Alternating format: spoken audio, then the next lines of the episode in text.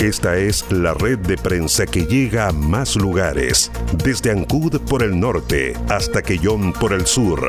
Ya están conectados con la noticia.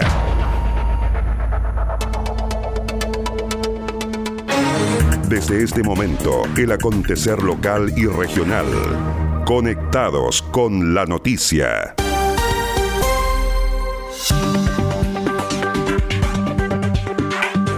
En Castro no habrá clases presenciales mientras no haya vacuna real y efectiva contra el coronavirus. Con un potente mensaje relacionado con el no retorno presencial a clases, el alcalde de Castro, Juan Eduardo Vera, desvirtuó a las autoridades nacionales en el sentido que podrían estar las condiciones para el retorno a clases presenciales, situación que el edil asegura ser todo lo contrario y que mientras no exista una vacuna real y efectiva, no arriesgará la vida de los casteños, ya que esta está por sobre cualquier consideración economicista. También respondió al ministro de Educación puntualizando que es un riesgo volver a clases presenciales y fue más allá al calificar de inaceptable que se pretenda chantajear a los municipios como sostenedores educacionales. En los últimos días hemos escuchado las declaraciones que ha realizado el ministro de Educación, don Raúl Figueroa, señalando e instando a volver a clases presenciales. Además, que molesta mucho, molesta mucho las declaraciones que ha hecho el señor ministro en relación a reconocimientos económicos mayores que tendrían los establecimientos educacionales que vuelvan a clase. Eso me huele a un chantaje.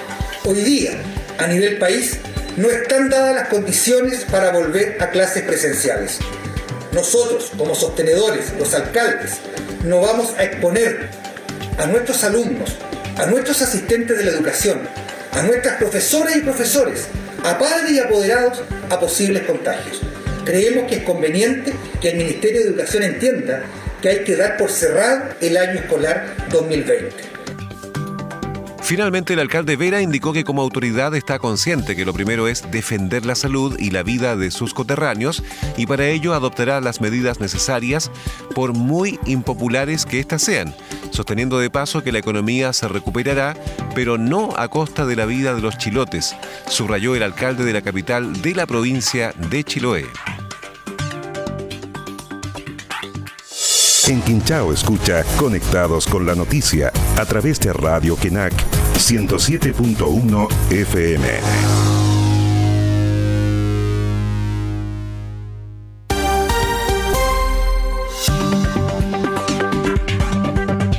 Cereme del Trabajo hace un llamado a empleadores a utilizar nuevos subsidios. Un llamado a los empleadores a utilizar los nuevos subsidios al empleo anunciados el fin de semana y ayudar a recuperar parte de los puestos laborales que se han perdido durante la pandemia, realizó el Cereme del Trabajo y Previsión Social en la región de los lagos Fernando Gebhardt. El Ceremi recordó que esta iniciativa implica una millonaria inversión por más de 2 mil millones de dólares y está focalizada en mantener y generar trabajo, con especial énfasis en las mujeres, jóvenes y personas con discapacidad. Los ciudadanos están esperando del gobierno de Chile un nuevo esfuerzo para recuperar los puestos de trabajo que se han perdido, que en la región de los lagos son más de 100.000. Por eso, el llamado es a todos los empleadores a inscribirse y tomar estos subsidios que les ayudarán a mantener a sus trabajadores que fueron suspendidos y a sumar a otros nuevos, llevando alivio y esperanza a ellos y sus familias. Esperamos que este subsidio al empleo dé un respiro a miles de trabajadores y empleadores que hoy lo están pasando mal. Y permita, por una parte, mantener las fuentes laborales el Ceremi Gebhardt informó que el martes 29 de septiembre un total de 900 empresas en todo el país ya habían solicitado el beneficio, cifra que espera que se multiplique en los próximos días.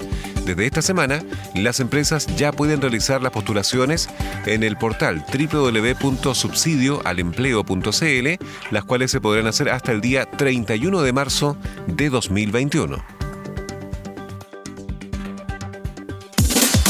Las informaciones más importantes de la provincia, región y el país están en Conectados con la Noticia.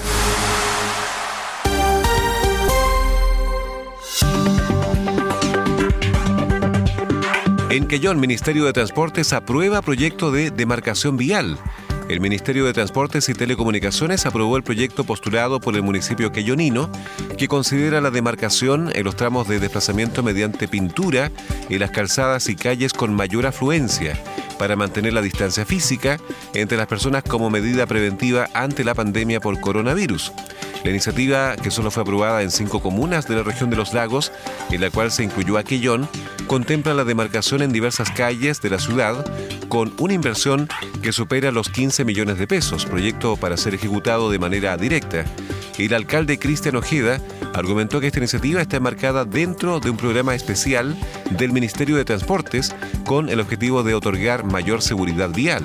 De esta manera dijo que vamos a seguir invirtiendo para tener una comuna más segura que permita identificar pasos peatonales, especialmente para personas adultas mayores y personas con condición de discapacidad porque este proyecto igual es de apoyo para la demarcación de peatonal y también mejorando toda la señalética de nuestra comuna de Quellón, que estamos insertos en estas comunas con un programa especial que tiene el Ministerio de Transporte, donde está Osorno, Portomón, Casco y Quellón, así que bien, son 15 millones de pesos que son bienvenidos y de esa manera vamos a seguir invirtiendo para tener una comuna más segura, con más precaución, una comuna que también nos permita identificar todos estos pasos peatonales donde también tenemos un, grupo etario importante de adultos, eh, también de personas con discapacidad.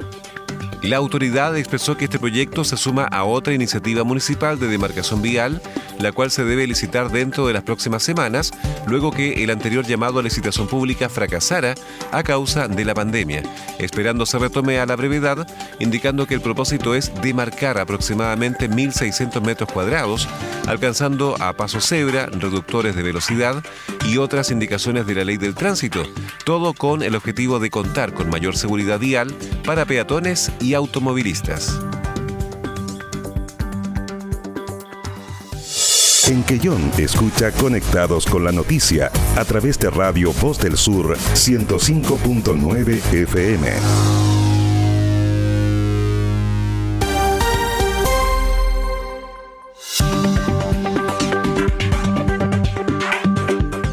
En Chonchi, en etapa final de diseño, se encuentra la escuela de Huillinco.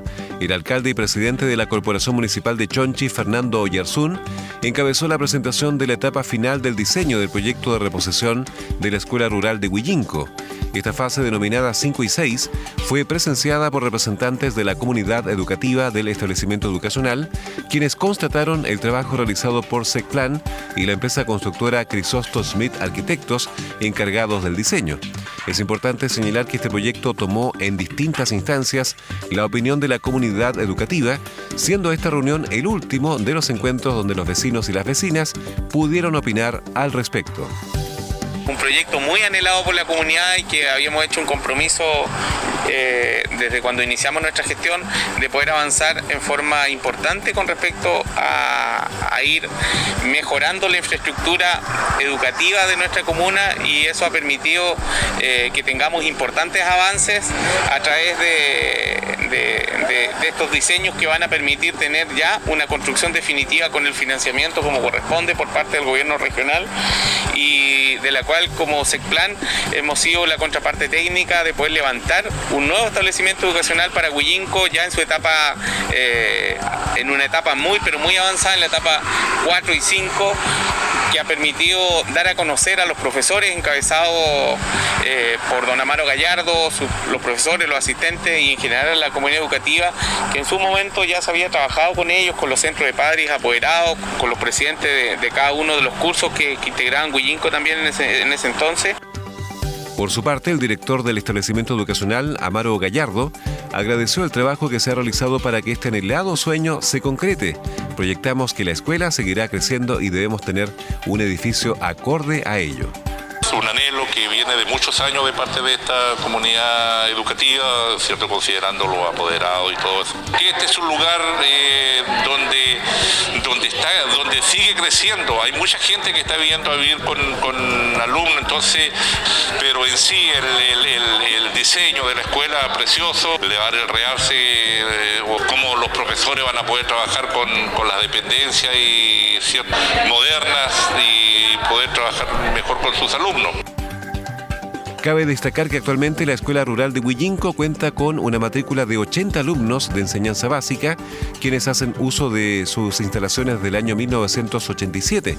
El nuevo edificio se proyecta con una estructura de dos pisos, para lo cual se contempla la creación de salas de administración, áreas docentes que contemplan dos aulas de prebásica, seis aulas de básica, un aula de integración, UTP, biblioteca, sala de enlace y sala multitaller, complementando con áreas de servicios y multicancha techada en una superficie estimada en 2.160 metros cuadrados aproximadamente. Finalizada esta etapa de diseño, el proyecto debe obtener las autorizaciones sectoriales de la Dirección de Vialidad y de la Autoridad Sanitaria.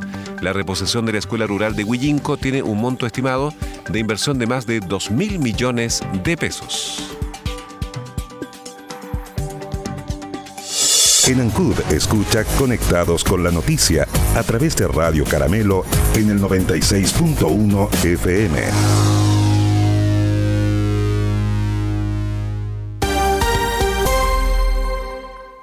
Las informaciones más importantes de la provincia, región y el país están en Conectados con la Noticia. Conectados con la Noticia.